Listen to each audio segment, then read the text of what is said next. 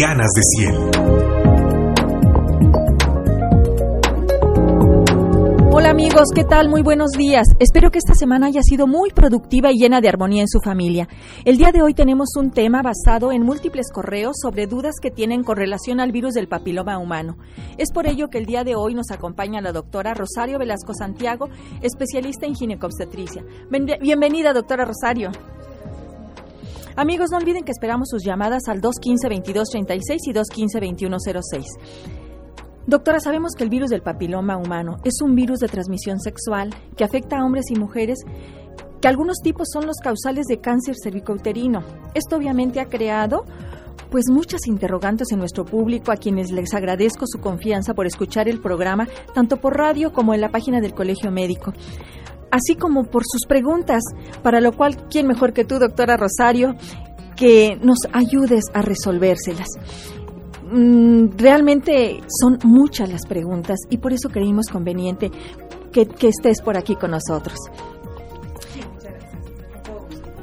Bien, eh, obviamente los nombres son de las pacientes, pero sin apellido. Y están los correos en la página también y, tenemos el internet porque si, por si quieres de alguna manera algo, personalizado posteriormente. Dice la señora Mirella, el año pasado me detectaron virus del papiloma humano y me trataron con crioterapia, pero la ginecóloga dijo que no existía manera de identificar si existía virus del papiloma humano en hombres, pues la mayoría de las veces solo son portadores y no pasa nada.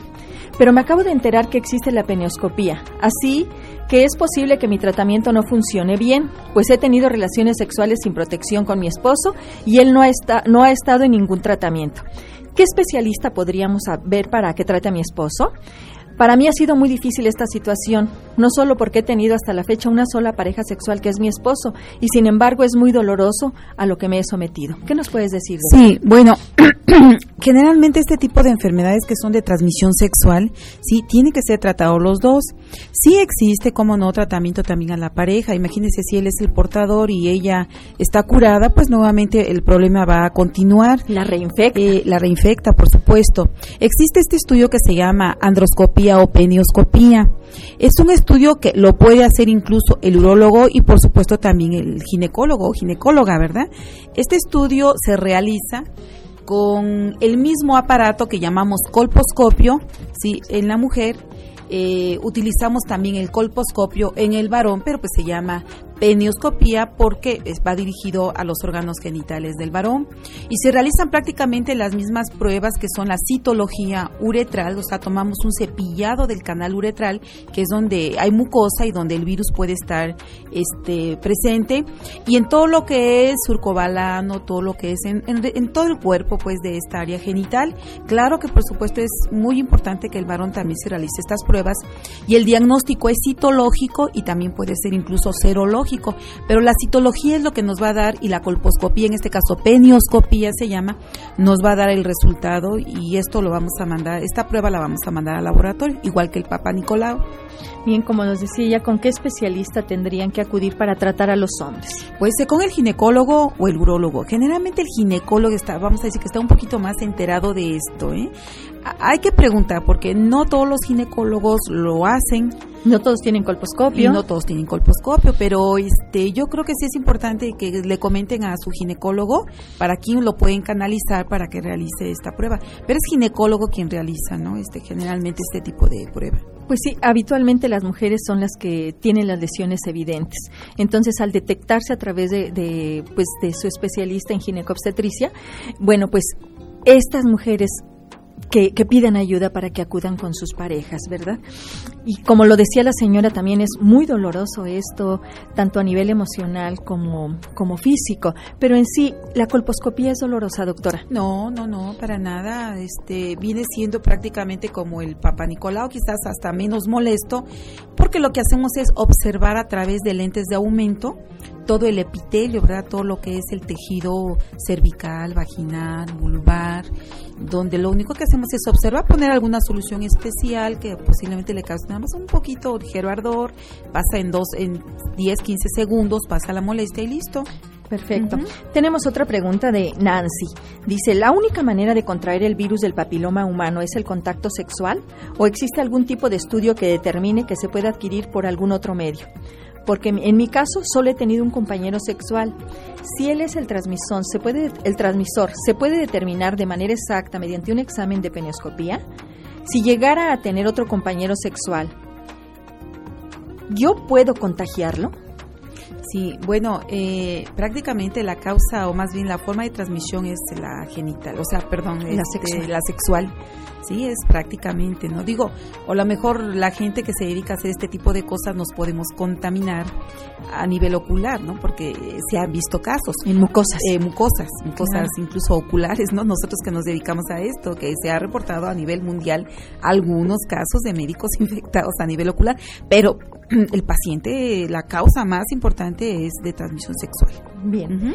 Nos llega otro también que dice Mónica. Hace una semana me detectaron virus del papiloma humano a raíz de la colposcopía, de la biopsia, etcétera. Pero está por hacérseme una captura de híbridos, pero mi doctora me ha comentado que no es necesario que mi esposo se cheque. Pero en internet escuché que tenemos que, sí, ¿qué tenemos que hacer? Tengo dudas sobre el mejor tratamiento, ya que me han dicho sobre la crioterapia y la conización con la serie térmica. ¿Cuál es la mejor, doctora? También quiero preguntar si tendremos que cuidarnos mi esposo y yo con preservativo de por vida. Esto ha sido ya muy difícil para nosotros, ya que tenemos un matrimonio feliz de 13 años y él me dice que solo tuvo una pareja sexual hace como 15 años. Por lo que no sé si es posible que hasta ahora nos esté infectando. Bueno, hay, hay, varias, preguntas, claro. Aquí en este caso, por supuesto, el esposo tiene que ser tratado. O sea, tiene que ser revisado y, por supuesto, tratado, por lo que comentábamos hace un momento. en cuanto dice ella que le van a hacer captura de híbridos, eh, son estudios especiales como captura de híbridos o también llama reacción a la polimerasa para diagnosticar el tipo de virus. Sabemos que existen más de 150 tipos de virus causantes de este tipo de infecciones, pero los que están asociados a cáncer directamente, en especial, son 15. ¿sí? Eh, la captura de híbridos sirve para identificar el tipo de virus y, digamos, hacer un tratamiento un poquito más específico eh, se sabe que estos virus, en especial los virus 11, 6, 11, 16 y 18, son en el 85% relacionados con el cáncer. Sin embargo, hay otros, en el 20, 15, 20% están otros virus. Eh, si se detecta algún virus en especial, 16, 18, bueno, el tratamiento por supuesto que tiene que ser radical en el sentido de puede utilizarse el acrílico, el cono, este e incluso el láser. Pero si se trata de un virus de bajo potencial, que, por medio de captura de híbridos se, se detectó, podemos esperar o la mejor vigilar. Sin embargo, hemos visto que cada vez los virus cambian, ¿verdad? Mutan y están convirtiéndose de ser unos virus de bajo potencial a virus de alto potencial para producir cáncer.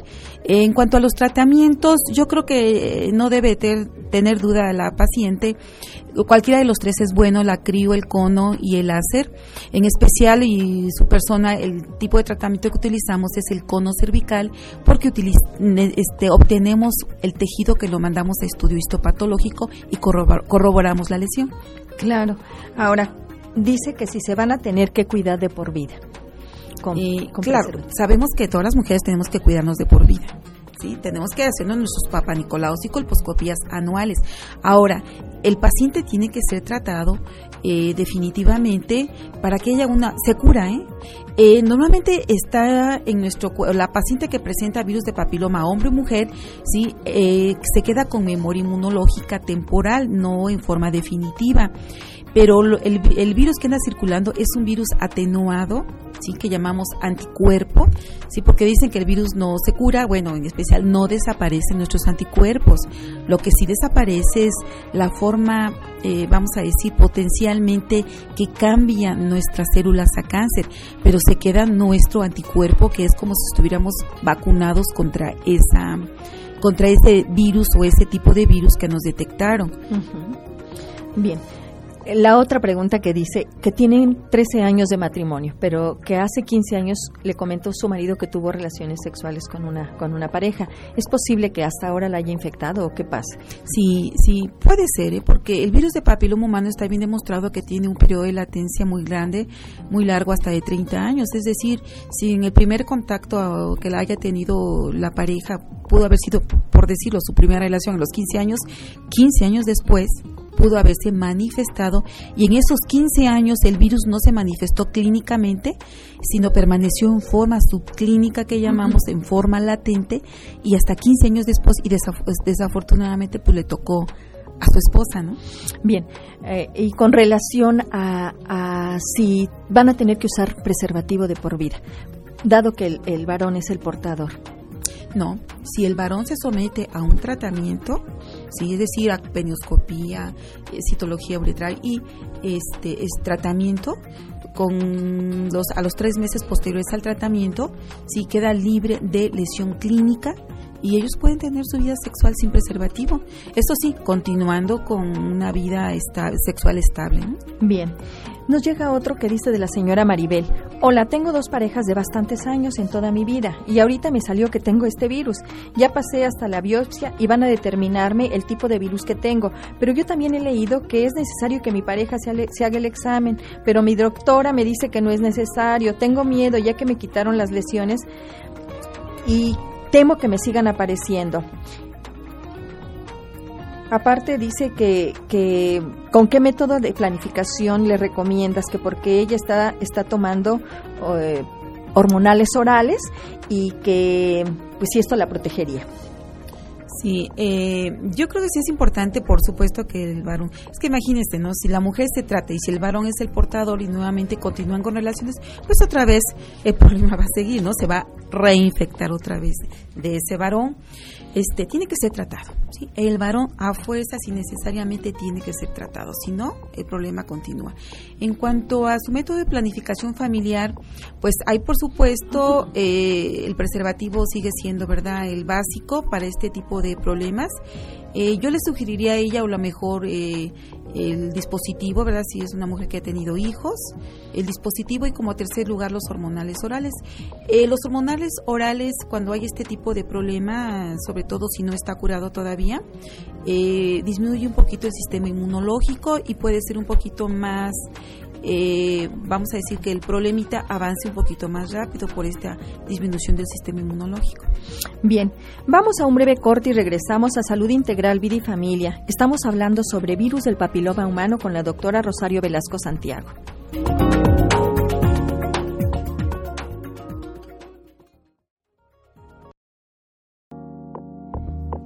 Bien amigos, gracias por continuar con nosotros. No olviden nuestra página del Colegio Médico www.cmqro.org.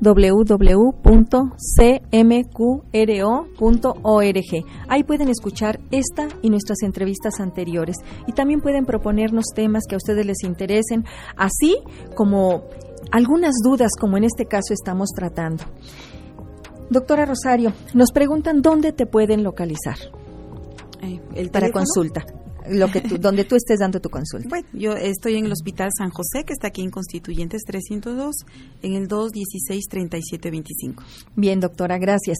Eh, nos, mm, otro, otra llamada, ahora sí es llamada aquí, nos dice la señora Gómez que le quedó la duda si el, el virus del papiloma humano solo se adquiere por vía sexual o que si existen otras vías de infección.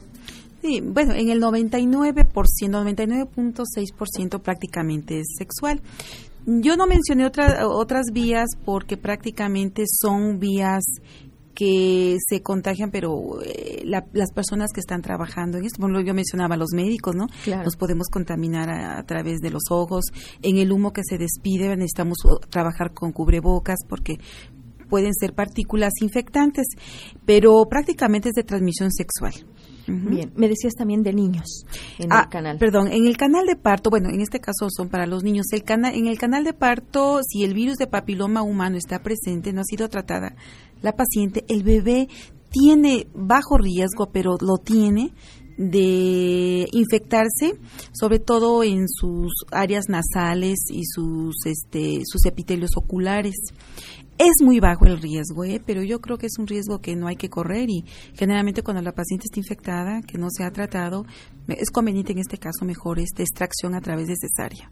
Bien, la señora Rodríguez de la colonia Arquitos dice que si las niñas de 14 y 16 años ya no son niñas, ya son adolescentes, pueden se les puede vacunar contra este, este virus del papiloma. Por supuesto, ya existe la vacuna, es una vacuna tetravalente especial para, para prácticamente cuatro tipos de virus, los más relacionados con el cáncer cervicuterino y por supuesto, de hecho, ojalá que estuviera pronto en el programa de vacunación a nivel nacional. Sin embargo, es una vacuna pues que todavía no está, se trata legislando para que esta vacuna sea aceptada en el esquema de vacunación.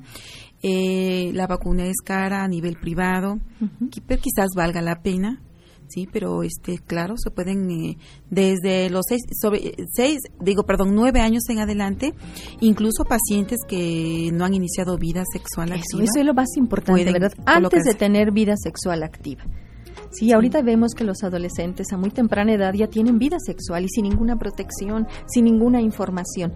Y desde aquí pueden adquirir este virus. Y va en relación también con esta pregunta que nos hacen, que qué es, a qué se debe que después de años se manifieste y no inmediatamente después de haberse adquirido el contagio, doctora. Sí, algo muy importante es nuestro sistema inmunológico, ¿sí?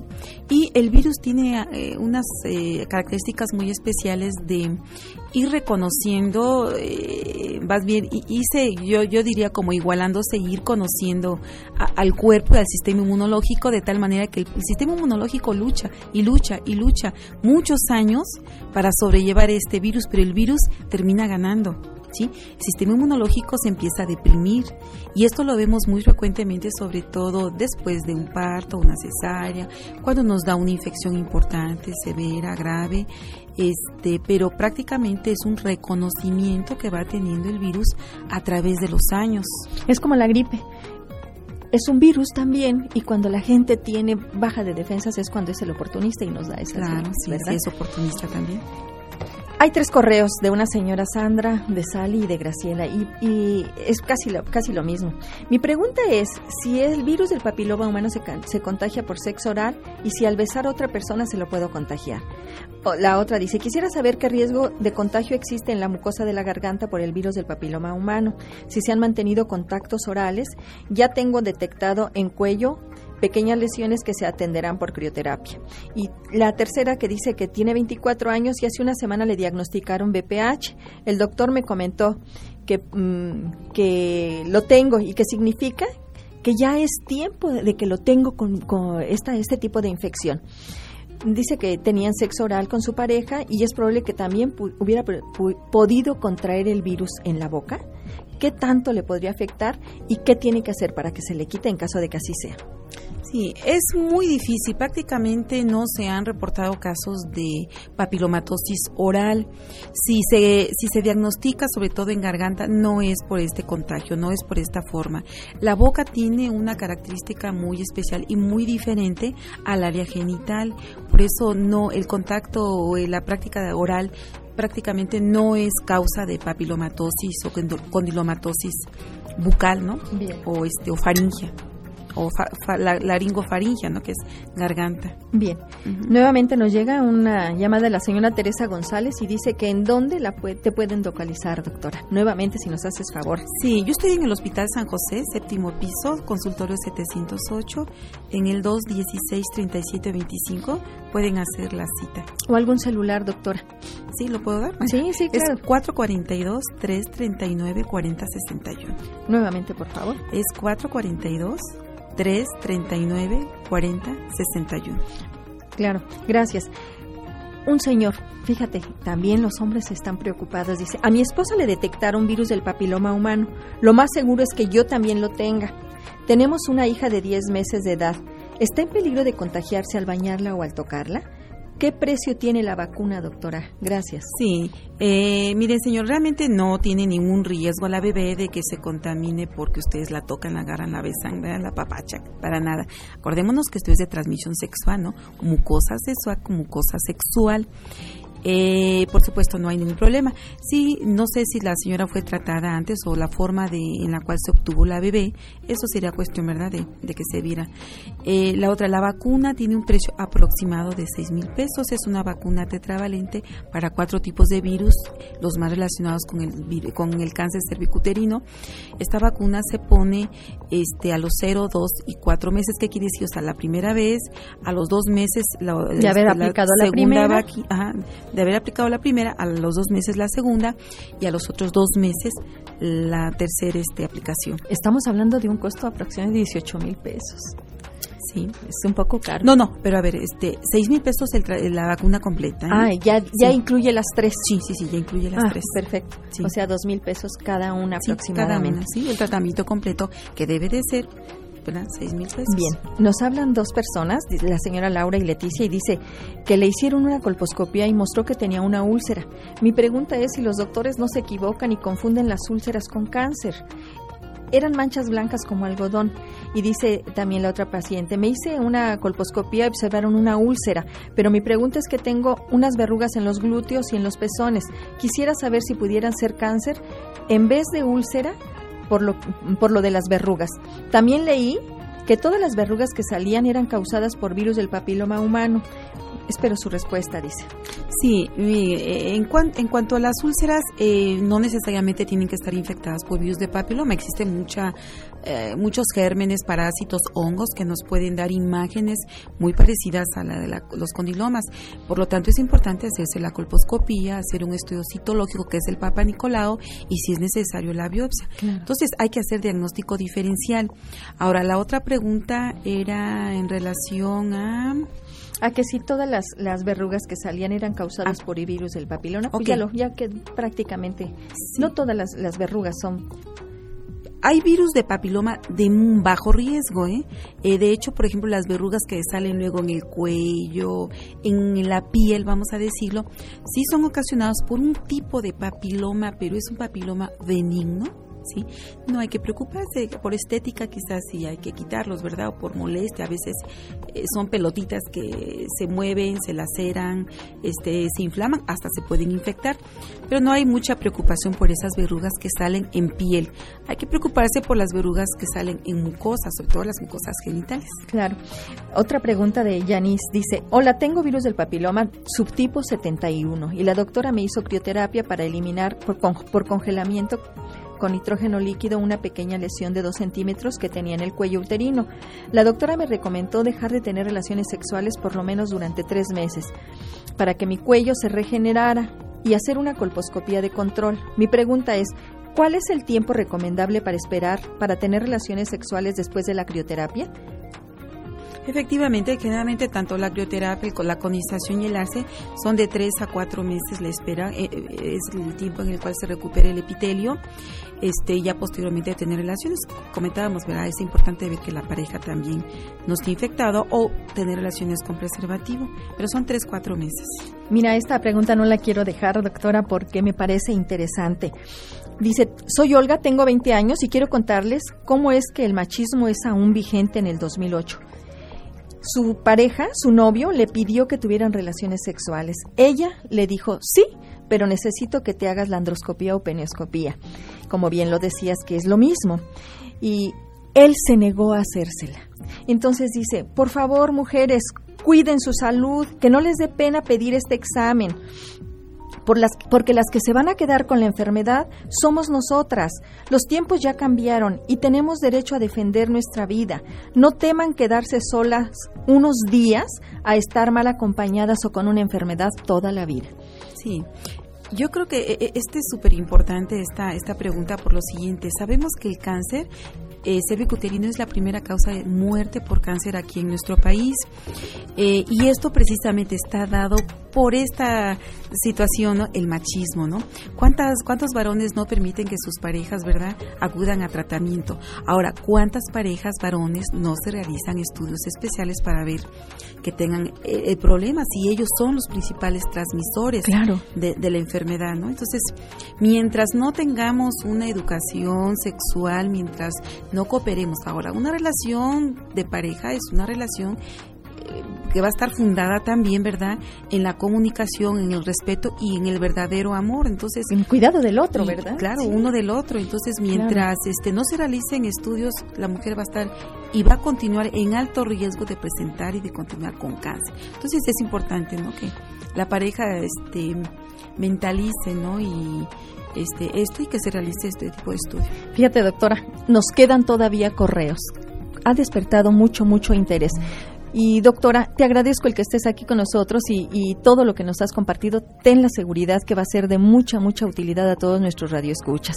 Muchas gracias. Aprovecho para felicitar a todos los médicos por el haber sido el Día del Médico el día de ayer, y en especial también a ti, doctora. Y les comparto este agradecimiento. Gracias, Señor, por la oportunidad que me has dado de servir a mis semejantes. Dame la sabiduría necesaria para continuar con la misión que me has encomendado y que gustoso he aceptado para tratar con acierto a los que sufren. Gracias por infundir en mí un gran amor para estudiar y practicar la medicina, por inspirarme caridad y cariño para todos mis enfermos, por darme humildad para aceptar mis errores y reconocerlos. Gracias por darme fortaleza de levantarme y aprender de mis fracasos. No permitas que la sed de aprendizaje se me agote, para así continuar poniendo mis conocimientos al servicio de mis pacientes.